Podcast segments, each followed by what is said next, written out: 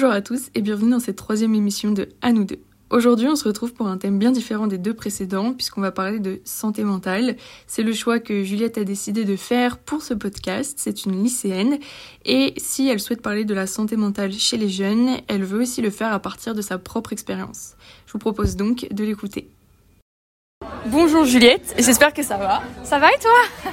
Ça va super, merci beaucoup. Donc euh, bah, merci d'accepter de faire euh, ce podcast. Est-ce que avant de commencer, tu pourrais me dire pourquoi tu as choisi le thème de la santé mentale? Bah en fait le truc c'est que moi je trouve que la santé mentale ça concerne un peu tout le monde. C'est-à-dire que bah, peu importe l'âge que tu as, je pense que ça peut te concerner. Enfin, à tout moment tu as un événement de ta vie qui va te tomber dessus et te dire et, et que en fait tu vas te retrouver dans une situation où tu vas te dire bah là ça va pas donc pourquoi pas me faire aider, genre si tu vois que t'arrives pas à gérer tout seul ou avec ta famille, genre ou tes proches, tes potes, ce que tu veux, bah te dire bah là, peut-être que j'aille voir quelqu'un, genre pour m'aider, tu vois. Ok, et euh, toi ce moment, tu le situerais quand à peu près dans ta vie? Quand est-ce qu'il est arrivé? Bah alors moi, je dirais que mon premier trauma c'était à 5 ans. C'est hyper jeune, mais genre c'était le divorce de mes parents. Et faut savoir que entre, bah, entre mes 5 ans et là où j'ai, où j'ai commencé à avoir une psy, c'est-à-dire en troisième, donc il y a vraiment 3 ans, bah, il s'en est passé du temps, où il s'est passé encore plein de choses qui m'ont vraiment marqué. Et donc ça veut dire que j'ai entre guillemets pris ouais, presque allez, 9 ans à accepter le, le fait que je dois me faire aider. Et le truc c'est que je pense que j'ai attendu peut-être légèrement trop tard. C'est-à-dire que genre j'ai attendu vraiment d'être au plus bas du bas du bas pour me dire là peut-être qu'il faut que donc euh, moi je pense que maintenant il bah, faut prendre ça dès le début. Comme ça en fait, plus tu prends ça tôt, plus ça, sera court en fait. Enfin, plus après tu vas te faire aider, mais ça va être déjà plus facile. Et euh, ça va être euh, plus rapide aussi. Parce que moi du coup ça fait 3 ans et j'évolue, mais on n'est pas encore à la fin. Donc euh, en vrai ouais, faut vraiment prendre ça dès le début et se dire que bah genre c'est pas grave. On peut aller voir des psys les gens, enfin c'est ça va pas non plus euh, vous êtes pas fou, vous êtes pas malade, c'est pas grave d'aller voir une psy. Bon ça coûte cher.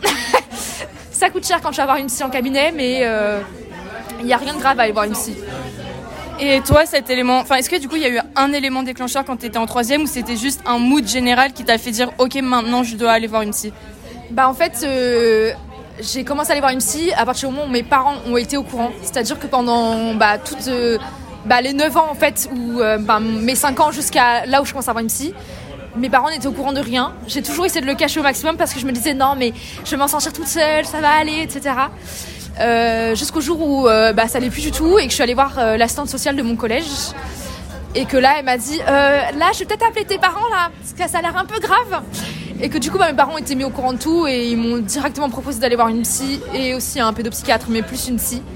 Euh, parce que là, ils se sont dit, bah là, faut qu'elle soit aidée et que mes parents savaient qu'ils n'allaient pas, à leur échelle, ils pouvaient pas non plus faire un miracle, quoi. Et donc toi, tu as reçu l'approbation de tes parents pour aller voir une psy parce que je sais qu'il y a plein de jeunes pour qui c'est compliqué, ils n'ont pas le soutien qu'ils attendent de leurs parents. Donc du coup, le cadre familial a été vraiment bah, présent et agréable pour toi. Tu t'es sentie mise en confiance bah pour le coup oui parce que bah pour le coup c'est vraiment directement mes parents qui m'ont dit est-ce que tu vas aller voir une psy? Et ils m'ont dit si tu veux pas c'est pas grave mais ils m'ont plutôt conseillé d'aller dans, voir une. Mais par exemple ma meilleure amie je sais que bah, ses parents ils ont beaucoup de mal à, genre au fait parce que ma meilleure amie ça fait un moment qu'elle a envie de voir une psy et que ses parents ont beaucoup de mal à accepter l'idée que leur fille avoir, avoir une psy parce qu'ils trouvent que c'est tout de suite euh, tu vas voir une psy, ça va pas du tout, ça veut dire que t'es vraiment plus bas, ça veut dire que voilà, t'es, es malade, t'es fou, ou je sais pas quel cliché encore. Et je trouve que bah en fait, moi ça m'a beaucoup aidé d'avoir le soutien de mes parents, surtout que bah après, euh, par exemple en seconde j'ai fait une thérapie, avec ma psy, j'ai entre guillemets fait une thérapie de 6 mois avec ma mère. Parce que comme maintenant je vis à 90% du temps avec ma mère, bah ma mère euh, elle avait aussi besoin de soutien. Et euh, du coup, on a décidé de faire une thérapie toutes les deux ensemble. Et je trouve que c'est aussi ouais, vachement important d'avoir ses parents, tes parents qui se soutiennent. Et surtout qui, bah, par exemple, maintenant, même encore aujourd'hui, à chaque fois que je vois ma psy, le soir, ma mère, elle me demande comment ça s'est passé. Euh, elle m'a jamais obligée à parler de ce que je dis à ma psy. Elle m'a jamais obligée de répéter ce que je lui dis. Parce que c'est que tant que ma psy l'appelle pas, c'est que ça va à peu près. Mais après, c'est voilà, elle me laisse toujours le choix de, lui en parler ou de pas lui en parler aussi. Mais euh, non, franchement, ça fait un soutien de, fou.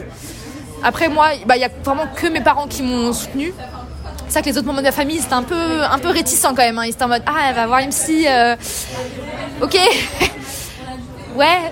Alors que mes parents, euh, ils ont jamais rien eu contre et euh, bah, la preuve, mon père maintenant va avoir une psy, justement parce qu'il s'est dit que bah lui aussi, il voulait voir euh, comment lui m'aider euh, à son échelle.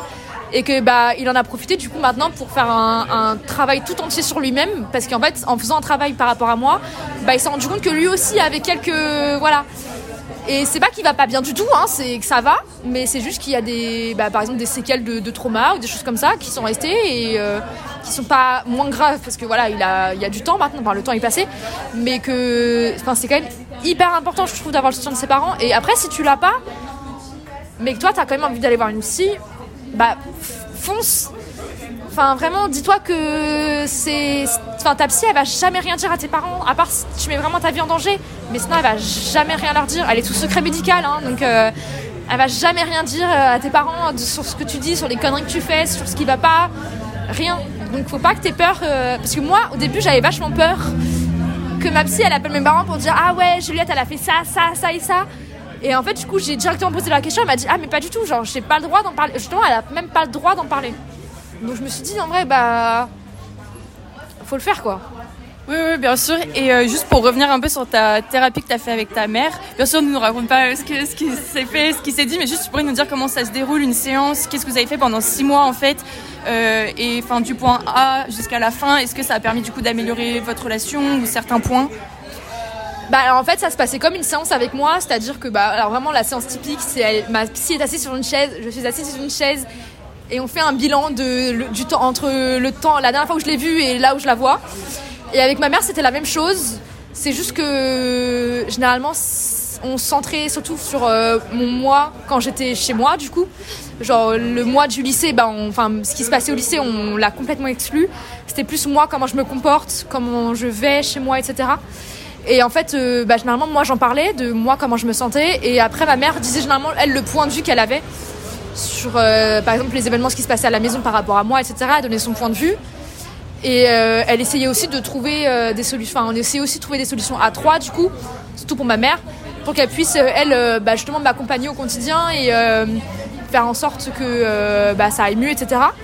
alors, c'est vrai qu'avant qu'on commence, c'était très compliqué parce que ma mère, c'est pas qu'elle comprenait pas, c'est que en fait, le fait de pas savoir comment m'aider, bah, ça l'a frustrée énormément. Du coup, elle était entre guillemets en colère contre moi, mais enfin, c'était pas de la vraie colère. C'est plus, elle est, elle est pas en colère du tout que je sois comme ça. C'est juste qu'elle était en colère de pas pouvoir m'aider justement, parce qu'elle savait pas quoi faire. Et justement, bah, cette thérapie, ça l'a permis d'aider, enfin, de un peu de la guider pour savoir un peu comment agir avec moi, comment, enfin, quels mots utiliser par exemple quand je faisais des crises d'angoisse chez moi et que bah, j'allais la voir, quels mots utiliser avec moi, euh, voilà, et aussi bah, imposer des limites parce qu'il y en a aussi.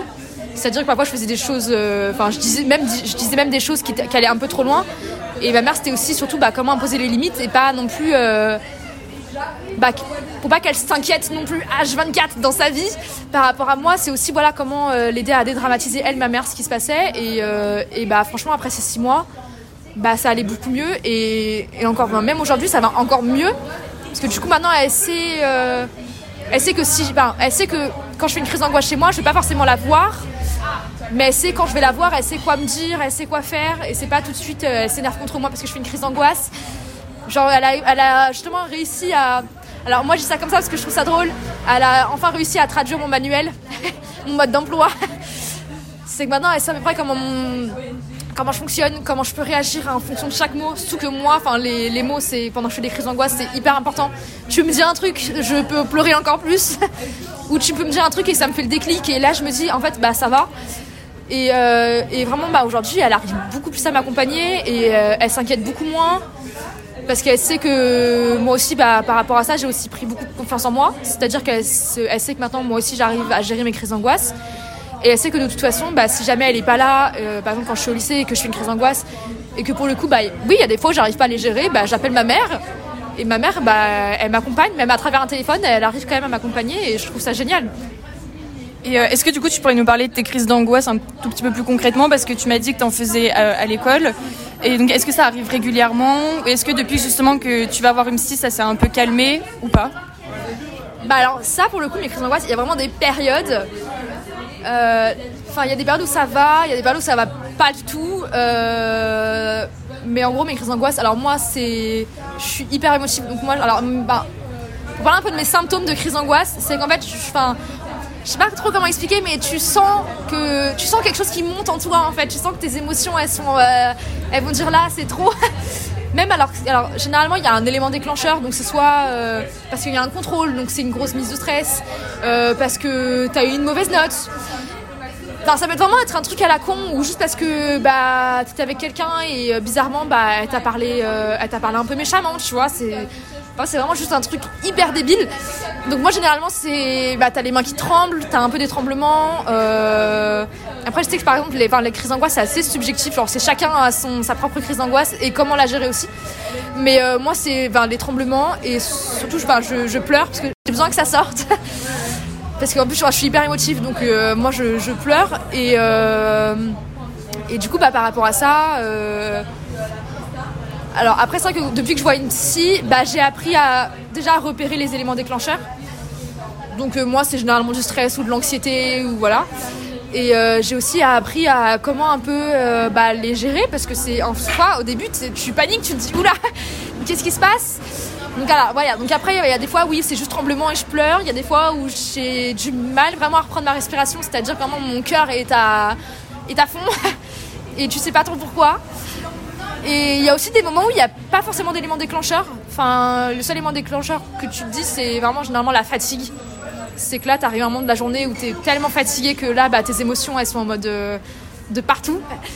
Et euh, voilà, mais après, oui, c'est sûr que bah, pour les apprendre à les gérer, c'est hyper compliqué, surtout au lycée. C'est encore chez moi, du coup, bah, j'avais mes parents qui. Voilà. Mais au lycée, du coup, bah, c'est pour ça que j'ai installé un, PAI. Et euh, franchement, c'est tellement mieux, c'est tellement plus facile. Et euh, d'ailleurs, en parlant de ton pays, du coup, je sais que tu as eu beaucoup de problèmes pour l'avoir. Pareil, tu peux nous parler de cette démarche, de comment ça a été bah, accepté ou non, justement, dans son école? Bah alors un PAI, déjà c'est un, enfin, truc bien un protocole, sauf que alors déjà faut le demander généralement à ton infirmière, à l'infirmière de ton lycée ou l'infirmier. Et en gros, euh, ton PAI, tu dois en gros cocher euh, la case de pourquoi tu dois avoir un PAI.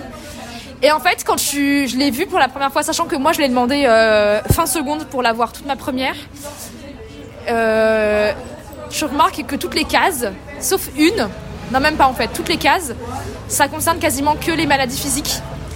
Genre le diabète, euh, les handicaps, l'autisme, enfin les choses comme ça. Et en fait, la, la seule case, entre guillemets, qui concerne la santé mentale, et encore, c'est la case autre.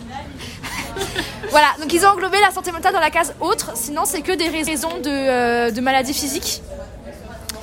Et euh, du coup, bah, je, me suis retrouvée à cocher la case autre. Donc évidemment, quand tu coches la case autre, bah faut expliquer en dessous pourquoi. Et donc moi, j'ai juste expliqué que bah moi, c'était juste que j'avais besoin de sortir de classe quand je faisais une crise d'angoisse parce que j'allais pas faire non plus faire une crise d'angoisse devant 30 personnes euh, avec le prof et tout. Enfin non. Et, euh, et en plus, enfin, faut donner plein de papiers. Il faut donner un papier bah, déjà de ton médecin, le médecin qui te suit. Pas ton médecin traitant, mais moi, par exemple, c'était du coup bah, le, papier de, ma pédopsychiatre, du coup, qui explique alors oui, euh, tel enfant a besoin de sortir en cas de crise d'angoisse. Et euh, faut plein, faut, vraiment, faut plein de trucs. Faut plein de papiers, euh, genre ta pièce d'identité. C'est hyper chiant. Et en fait, bah, mon PAI en première, a pris six mois à être validé par le médecin de l'éducation nationale parce que eux, ils trouvaient ça ridicule que je demande à sortir de classe pour une crise d'angoisse. En fait, la première fois, euh, il l'a renvoyé à mon infirmière parce qu'il me demandait plus de détails. Bon, ça encore à la rigueur, mais même il n'est pas censé avoir plus de détails. Enfin, crise d'angoisse, c'est censé suffire. Et en fait, euh, la deuxième fois, il l'a renvoyé pour dire qu'il trouvait ça vraiment complètement ridicule et qu'il trouvait ça complètement inutile, euh, qu'il voyait pas pourquoi j'avais besoin de sortir de classe euh, pendant une crise d'angoisse. Et donc en fait, ça a été ça pendant six mois, où pendant six mois, chaque fois, je devais rajouter des détails, où je devais me justifier de pourquoi je devais sortir de classe. Et au bout de six mois, il a finalement accepté parce que mon infirmière avait carrément, été, enfin, carrément envoyé un courrier à l'éducation nationale pour faire comprendre que bah oui, oui, là, il y a des élèves qui ont besoin de, de PAI par rapport à leur santé mentale. Ce n'est pas que la santé physique. Et, euh, ils ont finalement accepté. Et en plus de mon PAI, j'ai en plus un, un PAI pour les examens. Donc, euh, bah, du coup, bah, il m'a servi l'année dernière pour le bac de français et là, cette année pour le bac. Et euh, là, c'est pareil, c'est sortie de cours si jamais j'ai besoin. Et en fait, le, si jamais je sors de la salle pendant une épreuve de bac, et bah, par exemple, si je sors 20 minutes, et bah à la fin j'aurai 20 minutes en plus. En fait, c'est un temps compensatoire pour éviter bah, du que je me retrouve avec moins de temps que les autres euh, et que du coup, bah, si jamais j'ai vraiment, un, vraiment un gros problème et que je sors pendant une heure, comme ça, je suis pas obligée de me speeder à finir mon épreuve. Et en vrai, bah, c'est vachement pratique. Alors après, le PAI, ça a renouvelé tous les ans, mais par contre, le PAI examen, euh, c'est valable deux ans. Donc j'ai pas eu à le refaire. Et le PAI examen, bah, du coup, comme j'avais déjà mon PAI de base, cette fois-ci, il est, il est passé le premier coup, sans qu'on me demande oui, pourquoi, de comment, non. Et euh, franchement, c'était vraiment galère. Ok, et le PAI de cette année qui n'est pas examen, t'as pu le renouveler facilement ou euh, t'as pas eu besoin de le renouveler? Alors du coup j'ai eu à le renouveler, mais euh, en fait j'avais juste à re-remplir le, le, papier du PAI simple. Donc à remettre, à recocher la case autre et à expliquer en dessous. Et après je devais juste donner le papier de ma pédopsychiatre. Et ça suffisait parce que du coup comme ils avaient déjà mon dossier médical, bah du coup en fait après ils retransfèrent il fallait juste un papier euh, de ma pédopsychiatre pour qu'ils renouvellent euh, entre guillemets bah oui ce papier là euh, mais sinon dans la cette année il s'est passé direct. Ok, et est-ce que tu dirais que dans ta classe, tu as été soutenu par tes camarades ou alors par les professeurs concernant les crises d'angoisse ou même quand tu te sentais pas bien ou il y a eu un, un, jugement de la part des autres ou, ou est-ce que les gens ont compris pour le PAI Comment ça s'est passé? Alors, Petit fun fact, euh, ma, alors, ma prof principale de l'année dernière, qui est toujours ma prof principale de cette année, connaît ma psy. Euh, l'année dernière, enfin premier trimestre, remise des bulletins et euh, du coup bah, ma prof principale a posé quelques questions à ma mère pour savoir justement elle comment elle pouvait m'accompagner. Donc déjà j'ai trouvé ça génial que bah, elle propose comment m'accompagner. Alors déjà de base quand tu as un PAI, bah, en fait l'infirmière après elle va le transmettre à tous tes professeurs et ils sont obligés d'accepter. C'est-à-dire qu'il n'y a pas de non mais non, ils sont obligés. Euh, et, j'ai trouvé ça hyper drôle que ma prof principale de l'année dernière, enfin ma prof principale connaisse ma psy. Et en fait, euh, justement, bah, elle, elle a tout de suite accepté. Et justement, ma prof principale, elle, elle, enfin, elle nous l'a dit au troisième trimestre l'année dernière qu'elle avait veillé toute l'année à que tous mes profs respectent. À chaque fois, elle-même, elle posait des questions de. Euh, elle demandait à mes, tous mes profs de si j'aime quand je sortais, pendant combien de temps, tu vois, pour après essayer de me voir moi pour m'accompagner. Mais par exemple, l'année dernière, j'avais une prof, ma prof de spécialité SVT, qui pendant pareil, en fait, ne voulait pas euh, me laisser sortir de classe tant que mon PAI n'était pas accepté. Du coup, bah, pendant six mois, euh, dès que j'avais envie de sortir et que j'étais dans son cours, je ne pouvais pas. Enfin, je pouvais après beaucoup de négociations. Parce que euh, me disait que tant que mon PAI n'était pas accepté, elle considérait que je n'avais pas le droit de sortir. Ce que je trouvais totalement ridicule. Et même quand elle a finalement accepté que je sorte, euh, je devais, euh, parce qu'en fait normalement moi quand je fais une crise d'angoisse au lycée, généralement je vais soit dans la cour pour prendre l'air, soit je vais aux toilettes pour être vraiment seule. Et euh, elle, me demandait que pendant que je sortais, de laisser la porte ouverte et d'être une chaise dans le couloir face à elle pour qu'elle me voie. Et du coup, il y a des, beaucoup pas mal de moments je me retrouvais dans le couloir à une crise d'angoisse, assise, et que parfois je, je, voyais des élèves monter qui me regardaient en mode Qu'est-ce qu'elle fait là, elle? Euh, et, ça m'est arrivé bah, plusieurs fois. Et du coup, bah, j'avais décidé quand même d'en parler à ma prof principale parce que je trouvais pas ça normal. Et euh, finalement, bah, vraiment, euh, à la fin de l'année, genre les trois, le troisième trimestre, là, elle acceptait vraiment que j'aille, je descende vraiment. Donc il y a vraiment qu'elle. Et après, généralement, les autres, j'avais mon prof de français de l'année dernière qui, à chaque fois, voulait que je me fasse accompagner. Bon, ça, ce que je peux comprendre. Sauf qu'en fait, il voulait absolument que je me fasse accompagner par les délégués. Sauf que bah, les délégués, c'était pas forcément mes amis. Et j'ai pas forcément envie de faire des crises d'angoisse devant des gens que bah, je connais pas forcément. Du coup, à chaque fois, j'essaie de négocier pour que ça soit genre ma meilleure pote qui m'accompagne ou même que j'y aille seule. Et ça, pareil, ça a été un peu compliqué, mais après, il a, il m'a demandé de lui expliquer plus précisément et euh, je lui ai expliqué, et il a compris, mais. Euh, mais voilà. Mais en vrai, sinon, vraiment, 90, enfin, 90% de mes profs, là, cette année, j'ai aucun problème vraiment justement mes profs ils, m'encouragent à dès que ça va pas de le dire directement pour que je puisse sortir et pas que je reste dans cet état là et euh, j'ai plein de profs qui souvent prennent de mes nouvelles etc euh, même quand je les ai pas par exemple parfois je parle juste un prof dans le couloir il me demande si ça va si je vais bien euh, et franchement non. Franchement moi j'ai vraiment eu de la chance je pense pour le coup d'avoir des profs qui m'accompagnent aussi bien Ok, bah oui, oui, tant mieux. Et au début, on a dit qu'on allait parler de la pédopsychiatrie. Est-ce que tu pourrais nous en parler? Comment ça s'est passé? Depuis combien de temps? Ce que ça t'a apporté? Alors la pédopsychiatrie, euh, bah, j'ai commencé en même temps que la psy. Enfin un mois avant en fait. J'ai fait un mois de pédopsychiatrie et euh, après mes parents m'ont dit bah va voir une psy. Et en fait j'en ai eu deux. J'en ai eu un. Alors moi je suis uniquement allée voir des, des, pédopsychiatres en, CMP. Donc les CMP euh, c'est gratuit. Jusqu'à 18 ans c'est gratuit. Et justement, c'est fait exprès pour, bah, soit pas, forcément pour les parents qui n'ont pas les moyens, mais c'est justement un accès beaucoup plus simple. Donc j'en ai eu deux. Euh, j'en ai eu un pendant six mois, mais après il est parti dans un, dans un autre centre euh, en dehors de Paris, donc je pouvais plus le voir. Et j'en ai eu une deuxième jusqu'à euh, là, jusqu'au mois de juillet dernier. Et en fait, bah, c'est un peu le même principe que les séances de psy, mais en plus long, c'est-à-dire qu'à chaque fois ça durait genre une heure, une heure et demie. Et surtout qu'en plus, le truc en plus, c'est que bah il y a les médicaments. Et ça, c'est un peu, c'est un peu compliqué quand même. Hein. Les médicaments, c'est voilà. Pourquoi c'est compliqué les médicaments? Bah alors, bah pour le coup, mes parents n'avaient pas de problème au fait que j'aille voir MC, etc. Mais accepter que ton enfant prenne des antidépresseurs, des choses comme ça, c'est quand même plus compliqué. Surtout quand tu sais que bah il y a énormément de médicaments dans ce domaine-là qui peuvent être addictifs, des choses comme ça. C'est compliqué, et surtout que moi, au bout du troisième rendez-vous, mon pédopsychiatre a dit à mes parents Bon, bah je pense que votre fille devait prendre du Xanax. Et là, mes parents ont fait Non mon père encore, euh, il avait pas trop de connaissances dessus, donc il osait pas trop. Enfin, il donnait son avis, mais il osait, enfin, il, savait, il, savait pas plus. Mais ma mère, par exemple, qui est éducatrice spécialisée, qui travaille avec beaucoup de psy, avec beaucoup de pédopsychiatres, qui connaît à peu près les médicaments, elle, elle a eu beaucoup de mal. Et, mais elle a fini par accepter que je prenne des médicaments parce qu'elle s'est dit que bah là il y en avait besoin. Mais par contre euh, il y a beaucoup de médicaments qu'elle a refusés, il y en a d'autres qu'elle a acceptés. Et les seuls qu'elle a acceptés c'était généralement les médicaments où il n'y avait pas de risque d'addiction parce que c'est ce qui est le plus simple en fait parce que euh, surtout qu'à ce moment-là j'avais déjà commencé la cigarette donc une addiction en plus euh, pas très utile. Mais ouais les médicaments c'est compliqué surtout que bah moi alors au début j'avais qu'antidépresseur après j'ai eu un un antipsychotique donc ça généralement c'est pour te calmer et ça c'est des médicaments que je prenais tous les jours. Après j'ai eu de la Tarax donc en gros la Tarax c'est un médicament bien plus fort. C'est euh, en cas de je le prenais qu'en cas de grosse crise vraiment où je pouvais pas gérer et après, j'ai eu un autre médicament, mais pour dormir, parce que je ne dormais plus la nuit. Et donc, il y a des moments où je me retrouvais à prendre les 4 par jour. Et le lendemain matin, j'étais complètement shootée. Euh, donc, c'est compliqué dans le sens où, bah, déjà, en plus, il y a beaucoup d'effets secondaires. Et ce qui est compliqué, alors surtout avec les antidépresseurs, c'est que le temps que la, entre guillemets, la molécule s'installe dans ton corps, ça prend environ 3 semaines à un mois. Donc pendant 3 semaines, euh, ton humeur, elle fait des hauts et des bas de malade et tu te dis mais vous êtes sûr que ça fait le bon effet? Et on te dit oui oui c'est normal. Et du coup bah les trois premières semaines et même quand t'arrêtes parce que j'ai aussi arrêté en juillet dernier mais en tout cas mon antidépresseur parce qu'après j'avais plus d'autres médicaments. Euh, pareil euh, en fait il y a toute une question de sevrage entre guillemets de ton corps. Et donc les trois semaines après avoir arrêté mon humeur elle faisait des montagnes russes euh, je comprenais pas j'étais en mode oula. Mais après j'étais prévenue donc je savais à peu près mais c'est vrai que c'est compliqué surtout quand c'est directement plusieurs médicaments d'un coup.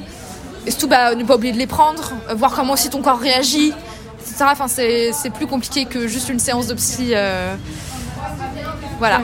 Ok. Et donc, sur ces trois dernières années, est-ce que tu dirais que tu as vu une amélioration dans la façon avec laquelle tu te sens ou pas? Ah, mais carrément. vraiment, tant mieux, c'est réjouissant. Euh, carrément, parce que vraiment, je, je, compare mon année de seconde à, à mon année même de juste de première ça n'a rien à voir. Enfin, tu vois que je me sens de plus en plus capable de gérer toute seule. Je me sens de plus en plus capable d'en parler librement. Je, me cache beaucoup moins, surtout envers mes parents. Je sais que je me cache beaucoup moins. Euh, j'ai pas vraiment, j'ai aucune honte à en parler. Genre, je me dis, enfin, c'est genre les gars, c'est ma vie, genre c'est mon expérience. Et vraiment, j'ai aucun souci à en parler. Et bah justement, genre, euh, j'ai enfin, j'ai fait un, quand même un, beau bout de chemin déjà en trois ans. Même si c'est pas fini, bah faut voir déjà ce qu'on a fait avant de voir là, là où il est arrivé. Faut déjà voir là où tu commences en fait. Mais j'ai carrément fait un, j'ai fait un bout de chemin, mais de malade. Et, euh, et en fait, tu te dis, c'est quand même dingue. Genre, tu, enfin, moi, je me compare à moi là maintenant et moi de seconde, ça n'a rien à voir.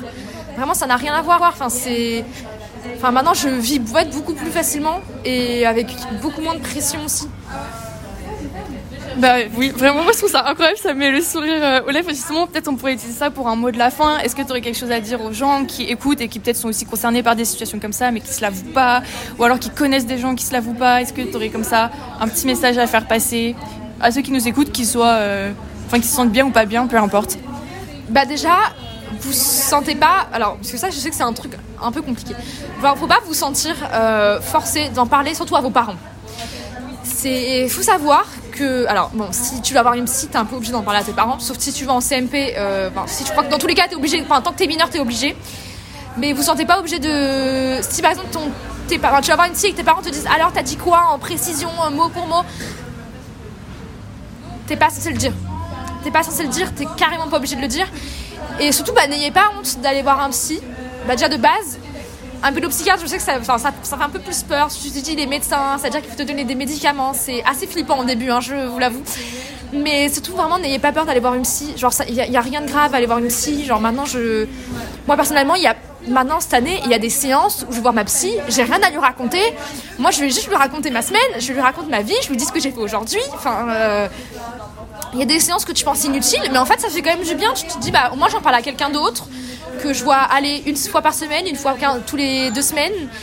Et, et, en vrai, je trouve ça génial. Et faut pas avoir honte, faut pas vous dire que forcément vous allez voir une psy, vous êtes taré, vous êtes fou, vous êtes malade. Pas du tout. Enfin, aller voir une psy n'est pas forcément associé à la maladie. Ça peut, hein. Ça peut être associé à une maladie mentale, il n'y a pas de souci. Mais c'est pas forcément associé à ça. Et par exemple, bah, si jamais euh, vous allez voir un pédopsychiatre et qu'il y a un diagnostic, pareil, dites-vous qu'un diagnostic, c'est juste un mot. Ça ne vous enfin, ça définit pas votre vie, ça vous définit pas non plus vous-même.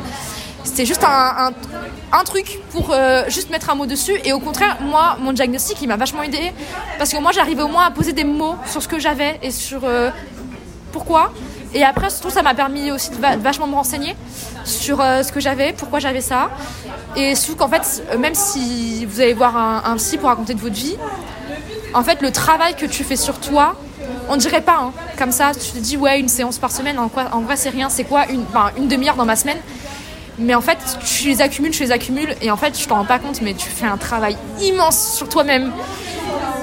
Et genre, ça peut vraiment changer une personne. Genre, moi, ça m'a vraiment complètement changé. Et en positif. Donc, vraiment, genre, j'ai rien d'autre à vous dire que, que ça aille ou pas.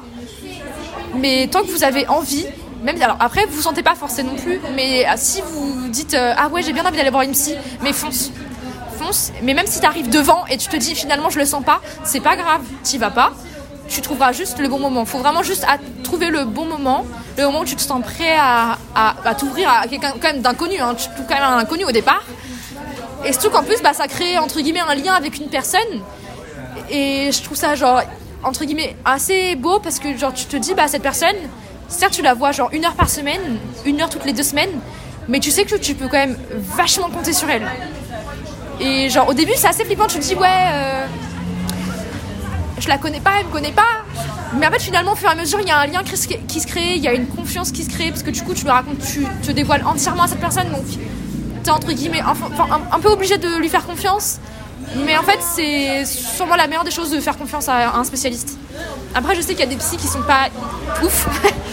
c'est pour ça que aussi, si vous allez voir une psy qui vous convient pas, c'est pas grave, vous allez en voir une autre. Et il y en a, ils, vont voir 20 psys avant de trouver le bon. Moi, je suis allée voir une, ça a marché. Enfin, voilà, après, c'est propre à chacun. Mais vraiment, si vous avez envie, même si c'est juste pour raconter votre vie, allez-y, mais foncez.